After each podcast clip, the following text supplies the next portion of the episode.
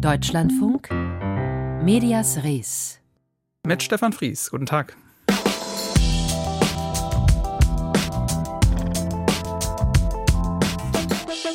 Mehr als 14 Monate ist es jetzt hier, dass westliche Länder aus Afghanistan abgezogen sind, überstürzt abgezogen und die Taliban dort die Macht übernommen haben. Millionen Menschen sind zurückgeblieben, auch Tausende, die durch die Taliban besonders gefährdet sind, weil sie zum Beispiel westlichen Armeen geholfen hatten oder auch zum Beispiel als Journalisten gearbeitet haben. Für sie gibt es jetzt Hoffnung und auch für Kolleginnen und Kollegen in der Ukraine, in Russland und Belarus. Wir erklären warum und außerdem, warum ein Gemälde im Bundeskanzleramt für Medien ein Problem ist. Als Journalistin oder als Journalist in Deutschland zu arbeiten, geht in der Regel relativ gefahrlos, auch wenn es auf Demonstrationen und im Netz zunehmend Bedrohungen und Angriffe gibt.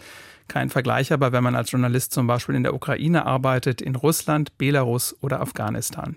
Die Bundesregierung will Medienmacher in diesen Ländern und aus diesen Ländern deshalb unterstützen mit zwei Programmen. Das eine nennt sich Hannah Arendt Initiative, damit soll die Arbeit vor Ort gestärkt werden. Und mit einem heute verkündeten Aufnahmeprogramm sollen tausende Afghanen aus dem Land nach Deutschland geholt werden, darunter nicht nur, aber auch Medienmacher. Für beides hat sich Christian Mier eingesetzt, Geschäftsführer der Organisation Reporter ohne Grenzen, die sich um die Pressefreiheit weltweit kümmert und die am ersten der beiden Programme auch direkt beteiligt ist. Guten Tag, Herr Mier. Guten Tag. Sprechen wir erstmal über das Aufnahmeprogramm für besonders gefährdete Menschen aus Afghanistan. Sie fordern schon seit der Machtübernahme durch die Taliban im vorigen Jahr, dass Deutschland Journalistinnen und Journalisten von dort aufnimmt. Das soll jetzt passieren. Sind Sie zufrieden mit dem Programm? Nein, wir sind leider nicht zufrieden. Die Ampelkoalition hat sich an ihrem Regierungsvertrag vorgenommen, diejenigen besonders zu schützen, die sich in Afghanistan für Demokratie eingesetzt haben, auch Journalistinnen und Journalisten. In der heute vorgestellten Form würde dieses Aufnahmeprogramm viele Medienschaffende, die aufgrund vor allen Dingen ihrer Gefährdung das Land verlassen mussten, durch das Raster fallen und nicht durch das Aufnahmeprogramm erreicht werden. Ihnen bleibt jetzt eigentlich nur entweder in Nachbarländern stecken zu bleiben oder nach Afghanistan zurückzukehren, dort allerdings dem Risiko ausgesetzt zu werden, von Taliban verfolgt zu werden, denn Zielgruppe des Programms sind nur Menschen, die nicht in, nicht in Drittländern sind, sondern nur in Afghanistan. Wir haben aber im vergangenen Jahr von der Bundesregierung die Einschätzung bekommen, wir sollen sozusagen Leuten aus dem Land helfen, weil man dann irgendwie eine Lösung finden werde. Und die stehen jetzt ein bisschen ja, verunsichert und frustriert da und weite Teile werden nicht erreicht. Und die Regierung sagt auch, wir haben keine diplomatische Präsenz mehr in Afghanistan, können also eigentlich nicht selbst evakuieren. Das heißt, die Bundesregierung verschiebt die Evakuierung an Organisationen wie Ihre, oder? Die Bundesregierung macht sich da einen schlanken Fuß. Das muss man, glaube ich, ganz ehrlich so sagen. Schon im vergangenen Jahr haben Reporter ohne Grenzen genauso wie viele andere Menschenrechtsorganisationen viele Menschen evakuiert. Wir haben 629 Menschen aus Afghanistan evakuiert, Journalistinnen und Journalisten und ihre Familienangehörigen. Wir können diese Aufgabe letztlich nicht noch einmal übernehmen. Und jetzt gibt es dieses Aufnahmeprogramm, wo im Prinzip das eine ganz unklare Frage ist, wie werden Menschen am Ende evakuiert. Aber ganz wichtig ist auch, wir wissen, selbst wenn mal das so weit wäre, ähm, sozusagen, wenn Leute aufnahmeberechtigt sind, wir wissen nicht, welche Kriterien wie bei diesem Aufnahmeprogramm angewendet wird. Wir haben seit heute eine Webseite für dieses Aufnahmeprogramm, die nur auf Deutsch existiert, noch nicht mal auf Dari, nicht auf Englisch. Es gab für das dahinterliegende Portal, gab es keine inhaltliche, keine technische Testphase. Wir wissen nicht, welche dahinterliegenden Scores, welche Punktzahlen wie gewichtet werden. Das heißt, wir können eigentlich auch schlecht beraten, muss man ganz ehrlich sagen. Das heißt, es geht darum, wer überhaupt berechtigt ist, nach hier zu kommen. Genau, es gibt ein Portal, dort können Organisationen äh, Menschen weiterleiten, aber wir wissen gar nicht, wir haben ja auch nur beschränkte Ressourcen, sozusagen, was wird wie bevorzugt, nach welchen Prioritäten behandelt? Und da gibt es auch keinen menschlichen Faktor dahinter, sondern es gibt ein Scoring-System. Ähm, und dieses Scoring-System, das ist natürlich von Menschen gemacht, wir wissen aber nicht, welche Punkte wie gewertet werden, also welche Bedrohungslagen möglicherweise ähm, wie besonders priorisiert werden. Ganz abgesehen, wie gesagt, von der Frage, dass ganz viele Menschen in Drittländern festhängen und dort nicht arbeiten dürfen und nicht Zielgruppe des Programms sind. Und das sind ganz, ganz viele Journalistinnen und Journalisten, mit denen wir in Kontakt sind. Was schlagen Sie denn vor, wie man es besser machen kann aus Ihrer Sicht? Zum einen hätte man dieses Portal, was jetzt am Start ist, erstmal eine inhaltliche und technische Testphase unterlaufen lassen müssen, damit wir überhaupt wissen, was überhaupt für Kriterien funktionieren, welche wie nicht funktionieren. Natürlich heute zum Start dieses Programms das nur auf Deutsch zu machen und nicht in den Zielsprachen, das wird sicher in den kommenden Tagen noch passieren, ist auch kein guter Eindruck. Zum Dritten muss man natürlich sehr viel stärker eben genau diese Menschen in den Drittstaaten sozusagen ansprechen. Und da gibt es ja nicht nur das Aufnahmeprogramm. Man könnte auch zum Beispiel eine politische Entscheidung treffen. Das ist immer möglich, dass man den Paragraph 22 Absatz 2 des Aufenthaltsgesetzes, ähm, der eigentlich existiert, aber politisch angewendet wird, um Menschen in Drittstaaten zum Beispiel eine Aufnahme auch jenseits des Aufnahmeprogramms ähm, zu ermöglichen. Mhm. Oder man könnte einen Stichtag definieren, bis zu einem Zeitpunkt X sind auch Menschen in Drittstaaten ähm, ähm, Teil dieses Aufnahmeprogramms. Christian Mier von Reporter ohne Grenzen. Lassen Sie uns noch über das zweite Programm sprechen, das die Bundesregierung wiederum am Freitag angekündigt hat. Das nennt sich Hannah Arendt Initiative, benannt nach der jüdischen Publizistin Hannah Arendt, die vor den Nazis in die USA floh. Da sollen Journalistinnen und Journalisten in Afghanistan selbst unterstützt werden, aber auch Medienmacher aus der Ukraine, Russland und Belarus. An dem Programm sind die Reporter ohne Grenzen auch selbst mittelbar beteiligt. Welche Hilfen sollen die Journalisten in ihren Ländern vor Ort bekommen? Zunächst einmal bündet diese Hannah Arendt-Initiative ähm, bestehende Initiativen und Reporter ohne Grenzen hat gemeinsam mit der Schöpflin-Stiftung, der Augstein-Stiftung eine Organisation gegründet, JX Fund, eine eigene Organisation, mit der Exilstrukturen, Exilmedien gefördert werden sollen. Das, die Hannah Arendt-Initiative bündelt verschiedene Initiativen vom JX Fund, von der Deutschen Bälle Akademie, vom Europäischen Zentrum für Medien- und Meinungsfreiheit, wo zum Beispiel Fellowships für Geflüchtete, Stipendien vergeben werden sollen, wo an der einen Stelle auch gezielt Redaktionen unterstützt werden sollen. Aber es ist im Moment eine Bündelung und es ist schon erstmal ein gutes Signal, dass es so etwas natürlich gibt. Was bedeutet das denn konkret für einzelne Menschen in Ländern? Also für vor allen Dingen im Moment aus Russland, aus Ukraine und Belarus geflüchtet, bedeutet das sozusagen, wenn ich aus unserer Perspektive des JX Fund, der eine Initiative ist, die von Reportern den Grenzen mit angestoßen wurde, sehe, dass Medien im Exil finanzielle Unterstützung bekommen, um erstmal weitermachen zu können. Und das ist, glaube ich, gut. Und es ist aber auch natürlich eine politische Aufwertung, dass die Bundesregierung überhaupt die besonderen Bedrohungen für Medienschaffende zumindest anerkennt. Aber wie wir im Fall von Afghanistan sehen, ist das immer sehr zweischneidig. Viele Leute fallen im Moment durchs Raster. Die Bundesregierung hat zwei Programme unter anderem für bedrohte Journalistinnen und Journalisten aufgelegt, zum Teil mit den Reportern ohne Grenzen. Darüber habe ich mit deren Geschäftsführer Christian Mier gesprochen. Danke, Herr Mier. Danke auch.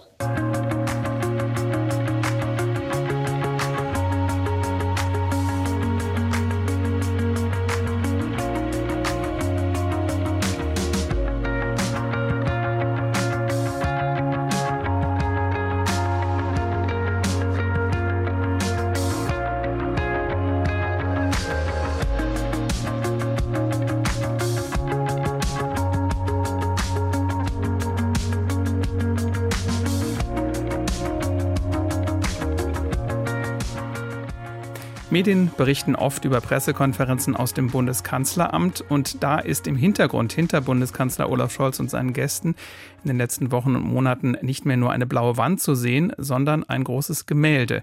Und das stellt Medien vor ein Problem. Pia Behme erklärt es und Lösungsmöglichkeiten.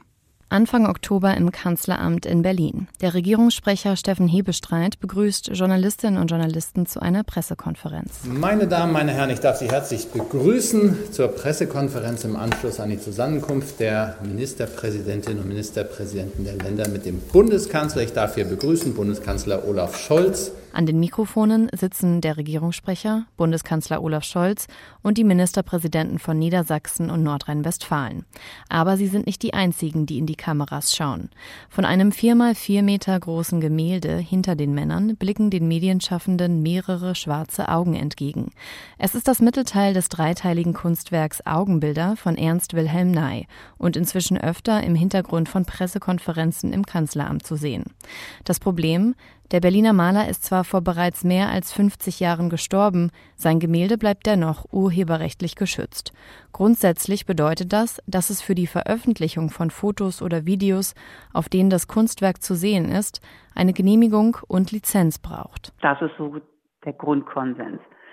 Etwas anderes ist es natürlich wieder, wenn es sich um eine aktuelle Berichterstattung handelt. Sagt Annika Berner, Rechtsanwältin für Urheber- und Medienrecht in Hamburg. Das haben wir ja hier vorliegen. Da hat nämlich der Gesetzgeber gesagt, da muss es eine Ausnahme geben. Wenn das jetzt ein aktuell brisantes Geschehen ist, dann muss darüber halt auch berichtet werden dürfen, auch wenn da Kunst im Hintergrund ist, ohne dass jetzt zuvor Lizenzen oder Genehmigungen geklärt worden sind. Diese Ausnahmeregelung gilt allerdings nur für einen bestimmten Zeitraum. In diesem Fall sind das laut der VG Bild Kunst, die die Rechte für das Gemälde von Ney wahrnimmt, sechs Wochen. Wenn man über diesen Zeitraum hinausgeht, dann muss man sich natürlich um eine Lizenz bemühen und die dann auch nach den Tarifverträgen von der VG Bild dann irgendwie zahlen. Und das ist dann Aufgabe der Redaktion, die diese Bilder dann veröffentlichen. Das heißt, nach sechs Wochen müssen die Redaktionen, die über die Pressekonferenz mit Olaf Scholz berichtet haben, das Bildmaterial löschen oder Geld für Lizenzen ausgeben. In beiden Fällen ist das ein hoher Aufwand. Das Gemälde von Ernst Wilhelm Ney hängt bereits seit Jahren im Bundeskanzleramt. Als Angela Merkel hier noch Pressekonferenzen gab, war es durch einen blauen Hintergrund verdeckt. Auf Nachfrage des Nachrichtenmagazins Spiegel teilte das Bundespresseamt mit, es prüfe mögliche Urheber- und lizenzrechtliche Fragen. Auf eine Presseanfrage des Deutschlandfunks, ob dem Kanzleramt bewusst gewesen sei, welche urheberrechtlichen Folgen das Gemälde im Hintergrund hat, gab es bis zu Beginn dieser Sendung keine Antwort. Personen, die sich um Urheberrecht kümmern, würden in der Öffentlichkeit häufig als Spielverderber missverstanden, berichtet Rechtsanwältin Annika Berner aus ihrer Praxis. Wenn ein Kunstwerk irgendwie eine bestimmte Aussage hat und Menschen fasziniert, dann schmücken sich ja Menschen auch gern damit. Das ist halt Kunst. Und wenn man sich dann also an der Kunst von einem anderen bedient, um etwas Besseres darzustellen, dann denke ich, ist es auch legitim, dass dieser Künstler, der irgendwann mal die Idee gehabt hatte, etwas so Faszinierendes zu malen, auch dafür ein billiges Entgelt, also einen gewissen Lohn bekommt. Bleibt also offenbar die Frage, ob es bei Pressekonferenzen des Kanzlers nötig ist, sich mit Kunst zu schmücken. Warum ein Gemälde im Bundeskanzleramt ein Problem für Medien ist, hat Pia Behme berichtet.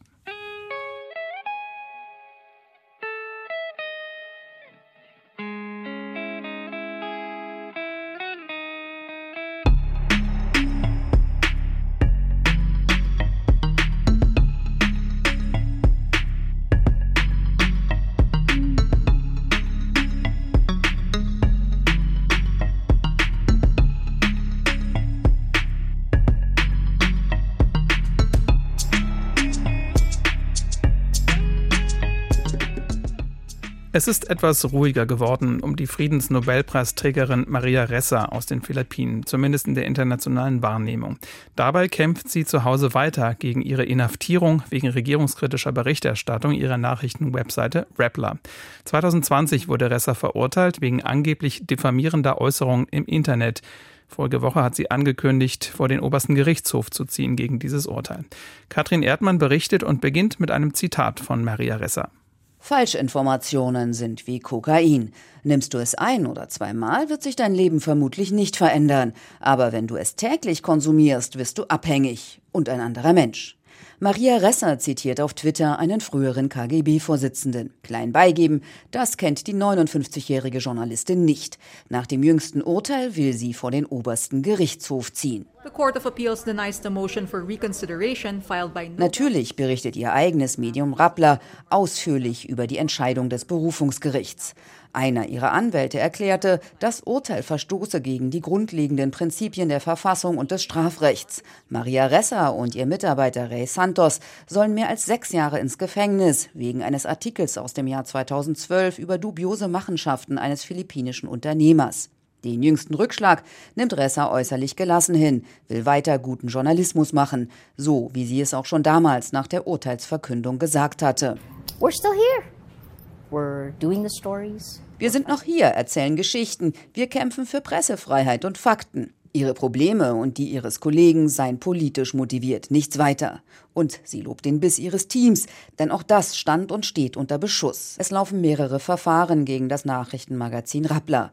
Kurz bevor die Amtszeit von Rodrigo Duterte im Frühjahr endete, sollte Rappler geschlossen werden. Ein Argument, philippinische Medien dürften nicht in ausländischem Besitz sein. Geschäftsführerin Resser ist zugleich auch US-Staatsbürgerin. Wir machen unsere Jobs als Journalisten. Wir lassen uns nicht einschüchtern. Wir stellen harte Fragen. Ich bin total begeistert vom Einsatz unserer Reporter. Sie stehen wirklich an der Front. Sie sind unerbittlich, wenn sie Fragen stellen. Ich finde, es ist wirklich traurig, dass die Mächtigen Antworten auf diese Fragen verweigern.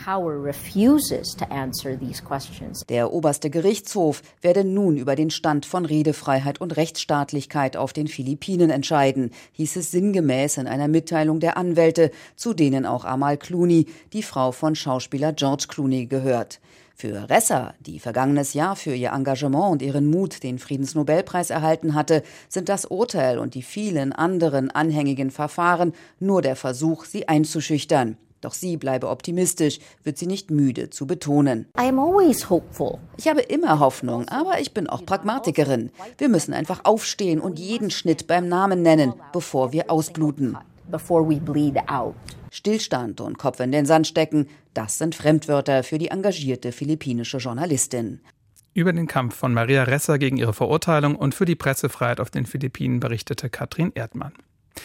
Folgewoche ist es fünf Jahre her, dass auf Malta die Journalistin Daphne Caruana Galizia ermordet wurde. Wir haben am Donnerstag über den Jahrestag berichtet. Am Freitag ist dann ein weiteres Urteil gefallen. Zwei Brüder wurden zu je 40 Jahren Haft verurteilt wegen ihrer Ermordung.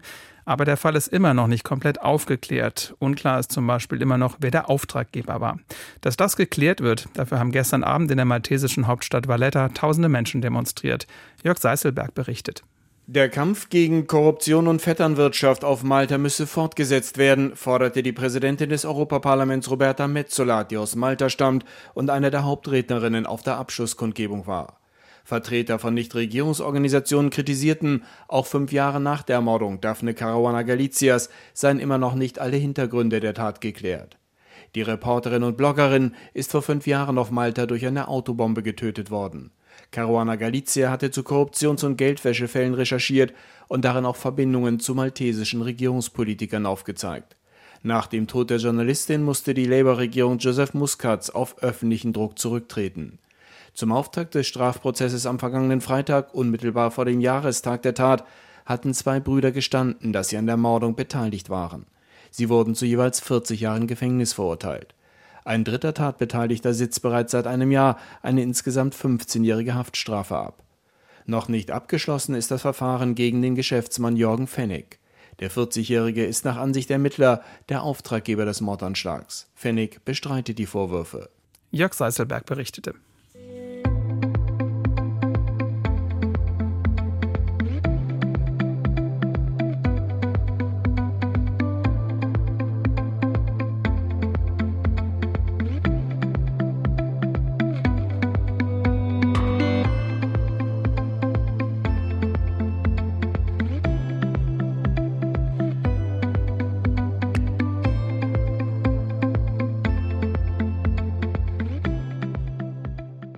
Donald Trump braucht kein Twitter mehr. Vor zwei Jahren hat er da sein Konto verloren und mittlerweile eine eigene App aufgemacht. Der Name, unfreiwillig ironisch, Truth Social, also ein soziales Netzwerk mit dem Titel Wahrheit. Die App war bisher nur fürs iPhone verfügbar, das könnte sich aber bald ändern. Demnächst wird die App auch im Google App Store verfügbar sein. Bisher hatte sich Google allerdings geweigert und jetzt seine Meinung geändert. Aus dem Silicon Valley berichtet Nils Damz. Ein Truth nach dem anderen. Fast stündlich erscheint was Neues auf dem Truth Social Account von Donald Trump, zumindest tagsüber. Zurzeit sind es Artikel mit Überschriften wie Truth Social. Nummer 1 der Play Store Charts. Ein Truth, das ist das, was bei Twitter ein Tweet ist ein Posting. Die App ist fast genauso aufgebaut wie Twitter. Auch die Inhalte von Trump oder denen, die für ihn posten, sind teilweise herabwürdigend, verschwörerisch, spaltend. Das hat sich bisher nicht geändert. Vor allem Trump und seine Fans sind hier vertreten, aber nicht nur. Hey everybody, it's Governor Gavin Newsom and, and we're back here together. Auch Gavin Newsom hat hier einen Account, der demokratische Gouverneur von Kalifornien. In search of the truth. Auf der Suche nach der Wahrheit, sagt er in einem geposteten Video. Das ist aber schon zwei Monate Monate alt, seitdem von ihm kein neuer Truth. Der Druck, hier was zu posten, ist offenbar überschaubar groß. Die Reichweite von Trump ist es auch. Truth Social ist bisher eher ein Flop. Rund 4,3 Millionen folgen ihm aktuell. Über 100.000 Mal wurde die App in den letzten Tagen aus dem Google Store runtergeladen. Immer noch kein Vergleich zu Twitter-Zeiten. Da folgten Trump knapp 90 Millionen.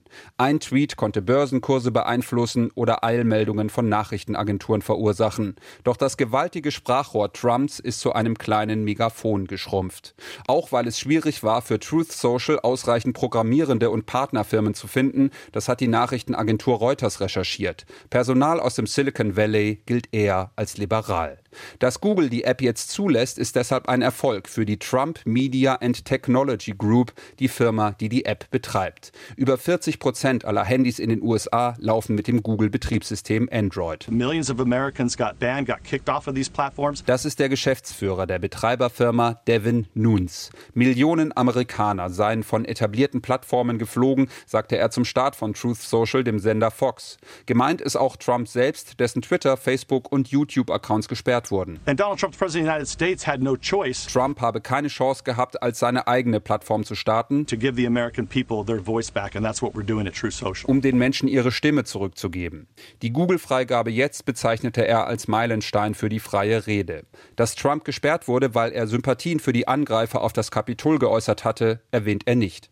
Noch im August hatte Google die App abgelehnt. Truth Social habe sich jetzt aber verpflichtet, die Community-Standards zu akzeptieren. Userinnen und User, die zu Gewalt aufrufen, können jetzt gesperrt werden. Weiterhin unklar ist, wie es mit der Finanzierung des Netzwerks weitergeht. Laut US-Börsenaufsicht hat Truth Social allein im ersten Halbjahr 6 Millionen Dollar Verlust gemacht. Geplant ist ein Börsengang, der den Betreibern rund eine Milliarde Dollar einbringen soll. Eines der Probleme ist, dass bisher nicht ausreichend Privataktionäre zugestimmt haben. Ein anderes sind Ermittlungsverfahren rund um den Deal. Abgesehen von der Frage, was passiert, wenn Donald Trump seinen Twitter-Account zurückbekommt, sollte Elon Musk Twitter übernehmen.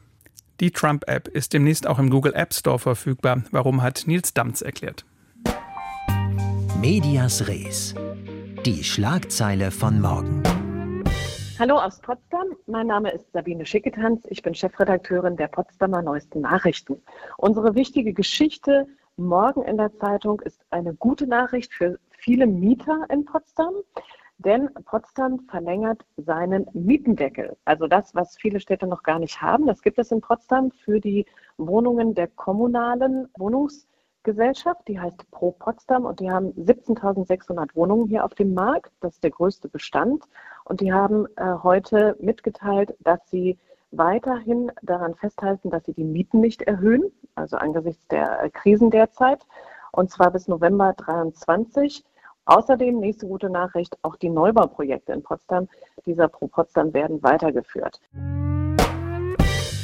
Vielleicht erinnern Sie sich noch an die russische Journalistin Marina Ovsjanikova. Vielleicht weniger wegen des Namens, sondern eher, weil sie einen überraschenden Auftritt im Staatsfernsehen hatte, ihrem eigenen Arbeitgeber damals.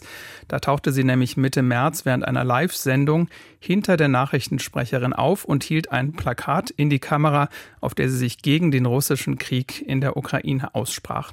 Im August ist sie wegen der Verbreitung von Falschinformationen über die russische Armee angeklagt worden. Zwischenzeitlich war sie auch mal in Deutschland, hat unter anderem für die deutsche Zeitung Welt geschrieben.